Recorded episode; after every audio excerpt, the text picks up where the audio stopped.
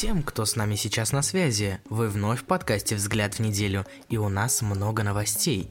В сегодняшнем выпуске слив Windows, новые подробности конфликта Epic Games и Apple, сделка Яндекса и Тинькоффа, обновление Telegram, а также ребрендинг Сбербанка. Готовы? Кто бы знал, ребятки, оказывается, до сих пор уже чуть более 19 лет не был известен исходный код старой доброй Windows XP SP1. Но вот хорошие новости для гиков. Весь код был слит в интернет после долгих путешествий по Даркнету. В 40 гигабайтах этой мега полезной и сейчас без сарказма информации нашли что-то интересное. Сейчас расскажем что. Тема оформления Candy, помеченная как тема для внутреннего использования, была обнаружена в коде XP и оказалась подозрительно похожа на интерфейс macOS X, анонсированный под названием Apple Aqua в 2000 году на Macworld. The Verge дополнили, что, вероятно, на этой теме основана уже всем известная сине-зеленая луна, ставшая стандартом оформления Windows. Хочется еще сливов, что ли? Из macOS, например, из Windows 7. А что, узнаем, может, какие-то подробности, кто у кого что своровал на этот раз. А вам хочется?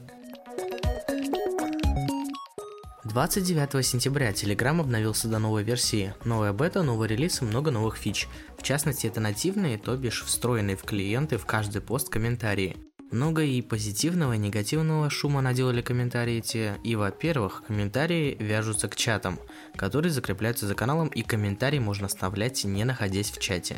Это создает ряд проблем с модерацией. Для вступления в некоторые чаты нужно пройти проверку на человека через специального бота или заполнить анкету, опять же через специального бота. Но комментарии ботом недостижимы, а значит вступление человека фактически никак не регистрируется. Казалось бы, проблем нет, да? А вот и есть. Сообщение в комментариях валится в общую переписку, как обычный реплай на пост, а значит заспамить чат э, боту будет гораздо проще. Это дыра, которую нужно закрывать. Во-вторых, в списке чатов каждого пользователя появятся ответы. Там будут все ответы на ваши сообщения, оставленные в комментариях. По нажатию на сообщение можно будет перейти в ветку комментариев и продолжить диалог. Удобно, согласитесь? В-третьих, как я уже упомянул выше, все сообщения из комментариев валятся в общую переписку, где свой контекст разговора и своя повестка, а тут засор в чатах со всех комментариев на всех постах. Страшно. В-четвертых, все правила, установленные в основном чате, распространяются и на комментарии. Для кого-то минус, для кого-то плюс. Если кому-то захотелось отдельных э, правил э, в комментариях для каждого поля с комментариями, то пока технически это невозможно. А для тех, кто захотел органичность во всех чатах, вот вам, пожалуйста. Как вы думаете, комментарий важный шаг на пути к хорошему мессенджеру или это лишнее? Ждем ответов в комментариях.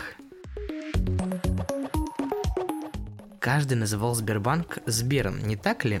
Признавайтесь. Так вот, теперь Сбербанке все по-другому. Все началось 24 сентября, когда прошла конференция нового бренда Сберконф. Здесь уже есть подвох. Конференция не Сбербанка, а Сбера. На конференциях рассказали, что отныне Сбербанк равно Сбер, и новый бренд не будет зацикливаться только лишь на банкинге. Подробно обсудим все новости со Сберконф прямо сейчас. Начнем с самого вкусненького. Теперь в ваших смартфонах не только Алиса, Siri и ассистент от Google, но еще и Сбер, Афина и Джой. Каждый ассистент компании отличается своим поведением, и на них Сбер планирует построить все. Они даже в лого фигурируют, их цвета, как ни странно. Помощники уже в Сбербанк онлайн на мобильных устройствах, и с ними прямо сейчас можно поболтать. Достаточно сказать им «салют». Конечно, это полезное обновление для внутренней экосистемы Сбера, ведь теперь больше кейсов для взаимодействия с клиентами, шире поле для фантазий и работа с сервисами Сбера еще удобнее, но в глобальных масштабах рынка голосовых ассистентов тут Сберу еще ого-го как далеко хотя бы до ассистента от Google, ведь планка виртуального помощника уже не просто говорить по-русски, но еще и как минимум что-то уметь и быть отделимым от экосистемы, а с последним у Сбера точно проблемы. Помощники появятся не только на смартфонах, но и в смарт-дисплее и ТВ-приставки, которые анонсировали на конференции, их начнут продавать в конце 2020 года. О первом. Дисплеи активно топят из-за камеры и говорят, что ассистенты смогут видеть и понимать жесты, но мы же все помним, что Сбербанк первоначально государственное учреждение и, предполагаем, вряд ли что-то изменилось за такое время. Камера – возможность видеть вас под другим углом в высоком качестве за ваши же деньги. Готовимся к волне новостей о сливах лайвов с камер смарт-дисплеев. Сберпрайм – новая подписка, цена которой продержится до конца года на, на 1000 рублей. Сберпрайм – новая подписка, цена которой продержится до конца года на 1000 рублей в год. Это в масштабах месяца дешевле всех конкурентов. Но так ли полезна подписка на самом деле? Спойлер – нет. А когда цена после 2020 года вырастет до 2000 рублей за год, то даже с восстановлением экономики после эпидемии мало кто купит ее. Офисы Сбера прокачают в несколько раз. Во-первых, планировка офисов станет свободнее. Менеджеры будут мобильнее в офисе и с планшетом смогут ответить на легкие вопросы, а серьезные дела можно решить в переговорных, которые тоже переоборудовали.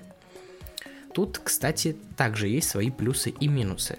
Офис станет многофункциональным пространством, в котором Сбер сможет реализовывать свои новые продукты, а клиенты чувствовать себя свободнее. Появятся кофейни внутри офиса. Слышим, как закричали консерваторы «Ваш выход!» Есть и минусы перепланировки. Любой человек, пришедший просто попить кофейку и поиграть в дотку, будет слышать, как вы с менеджером обсуждаете вопросы ипотеки под низкий процент. Но позиция пятикодинг – перепланировка хорошо, но балаган в офисах уже плохо. Надеемся, Сбер решит эту проблему. Кроме того, Сбер рассказали об обновлениях в Сбермобайле, Сбермаркете и сообщили, что примут участие в образовательных процессах. Но как-то долго мы сидим на Сбере, поэтому об этом как-нибудь в другой раз. Идем дальше. Онлайн-заседание 29 сентября. Epic Games, Apple и судья Ивон Гонсалес Роджерс. Судья считает, что нарушение правил есть нарушение и не соглашается вернуть Fortnite в App Store.